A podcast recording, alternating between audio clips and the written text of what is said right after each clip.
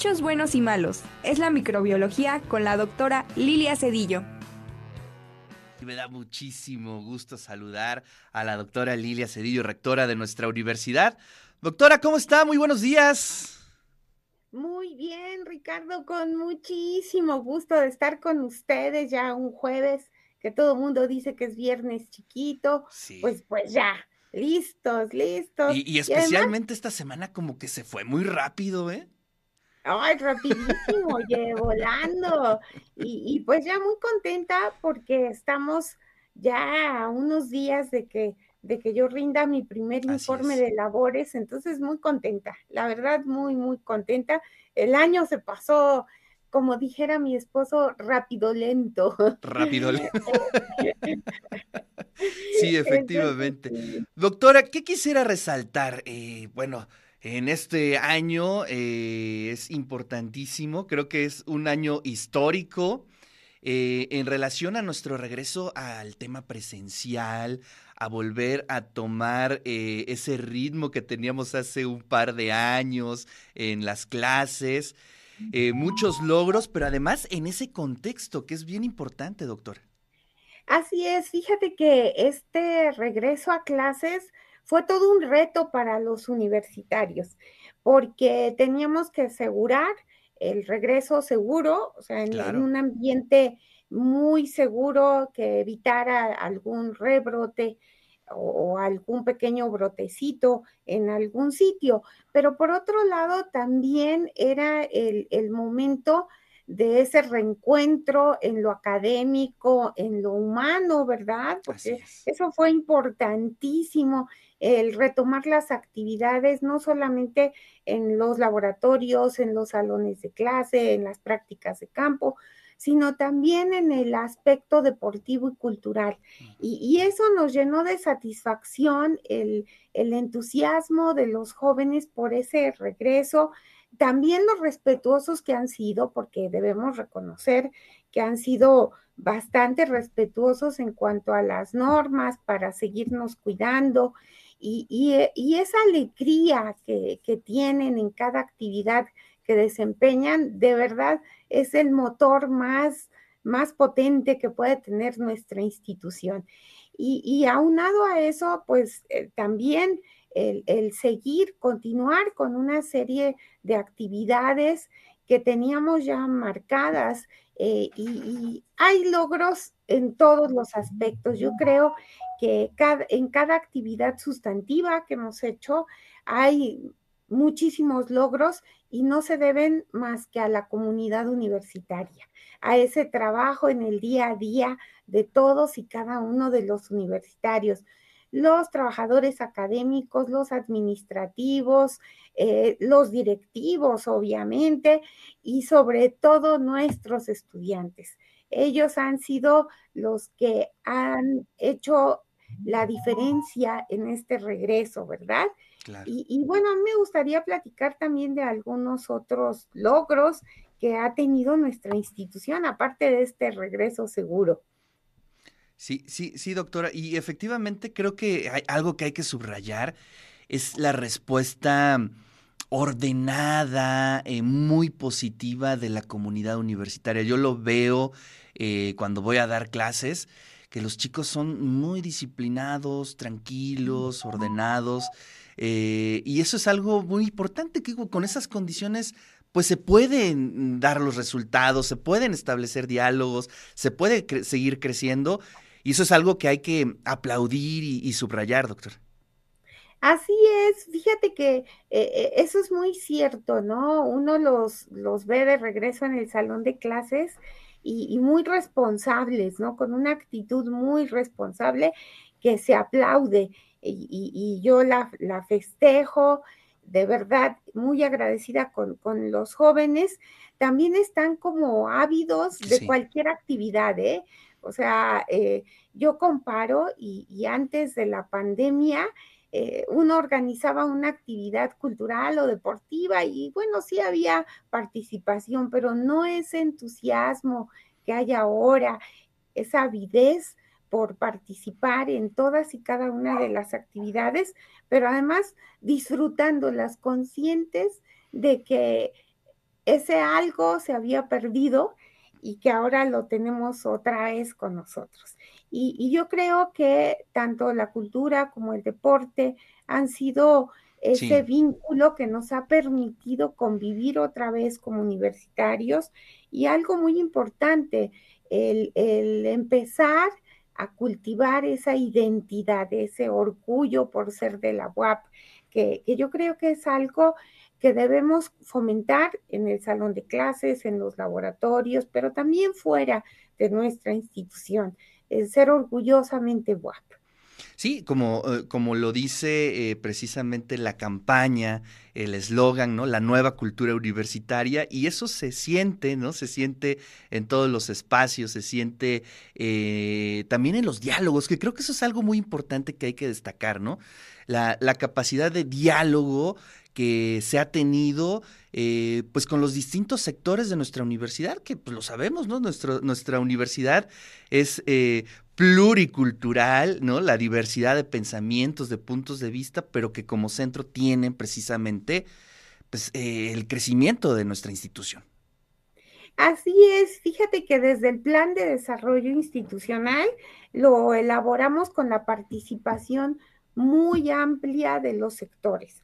Eh, eh, obviamente los que más aportaron fuimos nosotros, ¿no?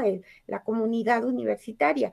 Pero más allá de la comunidad universitaria, los egresados, los jubilados, eh, los empresarios, los presidentes municipales, tuvieron foros para opinar, mesas de diálogo que nos enriquecieron. Realmente es cómo nos ven los demás cómo queremos nosotros que nos vean los demás. E, e, eso es el plan de desarrollo institucional. ¿Qué queremos de nuestra institución? Y bueno, en este primer informe, pues ya vamos a hablar de esos logros, ¿no? En, en cuanto a lo académico, en cuanto a la investigación y, eh, la vinculación con la sociedad, que es importantísima para nuestra institución. Entonces, eh, sí es, eh, era fundamental ese diálogo abierto, ese diálogo transparente con los diferentes sectores y que también hacia el interior nos ha enriquecido muchísimo, porque los jóvenes tienen esa eh, libertad, esa confianza de opinar, de decir, y, yo he tratado siempre de estar muy cercana, de escucharlos eh, por los diferentes medios, porque eso es lo que nos hace más fuertes, más sólidos como institución, escucharnos a todos, atender las demandas de todos, eso es vital. Ya, ya mis gordos están haciendo presentes, ¿eh? No, no hay ocasión en que ellos no digan, aquí estamos. Aquí estamos, presentes, presentes, dice, ¿no? Así es. Este, doctora, en términos de investigación, eh, ¿qué quisiera subrayar eh, en ese aspecto? Bueno, en términos de investigación, fíjate que ha, habido eh, logros importantes como eh, la renovación de algunos convenios de colaboración, otros convenios nuevos que se han emprendido con diferentes sectores y, sobre todo el emprender nuevas investigaciones enfocadas hacia problemas que enfrenta nuestra sociedad. Eh, en todas las áreas, ¿no? Eh, yo puedo mencionar, por ejemplo, a dos que son muy distintas para, para que veamos el contraste, ¿no? Eh, el continuar y apoyar fuertemente la investigación en ciencia básica, el, firmar la carta de que queremos, de intención, de que queremos seguir colaborando en el CERN, nos da idea de lo importante que es para nuestra institución la ciencia básica. Pero por otro lado, nosotros vemos que estamos vinculados sobre todo con el sector agropecuario. Eh, ahí, eh, desde el desarrollo de biofertilizantes, de bioinsecticidas, eh, una serie de proyectos en cuanto a la mejora del entorno ambiental, la contaminación, cómo mejorar y prevenir eh, hechos como la, la contaminación ambiental que hay en nuestras aguas, en nuestro aire y sobre todo en nuestro suelo, es algo en lo que se han enfocado muchos grupos de investigación. Y, bueno, son, son como los, los contrastes, ¿no? Claro. Hemos dado su lugar a la ciencia básica y también un lugar muy importante a la ciencia aplicada. Claro, sí, y con eso nos damos cuenta de, digamos, eh, la diversidad, ¿no? De perspectivas que hay en nuestra institución en torno a la investigación. Y también en, el caso de la docencia, doctora, quisiera subrayar algún aspecto eh, de este año eh, de, su gestión.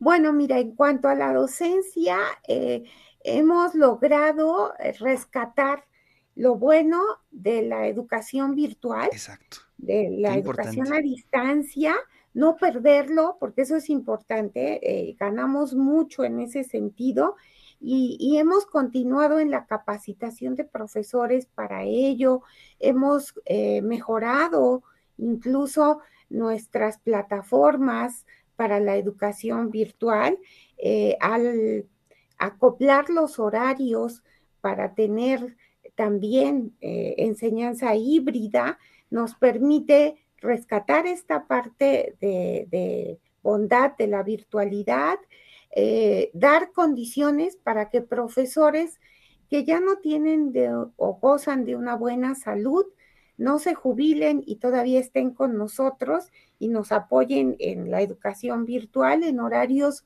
muy adecuados, nos ha permitido también en este aspecto el que los jóvenes ya estén en casa después de las 6, 7 de la noche y puedan continuar recibiendo clases virtuales, pero ya sin arriesgarse a estar en el transporte público, a sufrir algún acto de, violencia.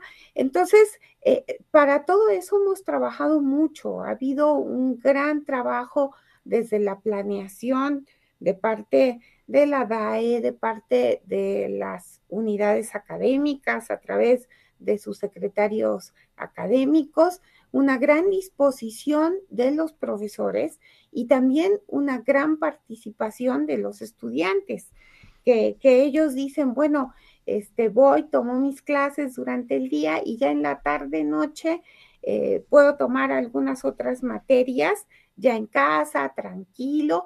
Y eso también a uno como docente nos ha permitido, así como a los estudiantes, que no se nos olvide lo que ya habíamos aprendido, lo que ya habíamos desarrollado, y, estamos desarrollando y seguimos desarrollando más herramientas para fortalecer tanto la virtualidad como la presencialidad.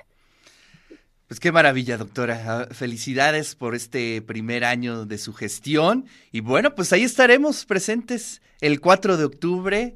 Ahí estaremos presentes para eh, celebrar este primer informe y obviamente pues hacer la transmisión eh, por todas las plataformas de nuestra universidad, los dos canales de televisión, las tres estaciones de radio, el streaming, para llegar a toda la comunidad universitaria y a la sociedad poblana.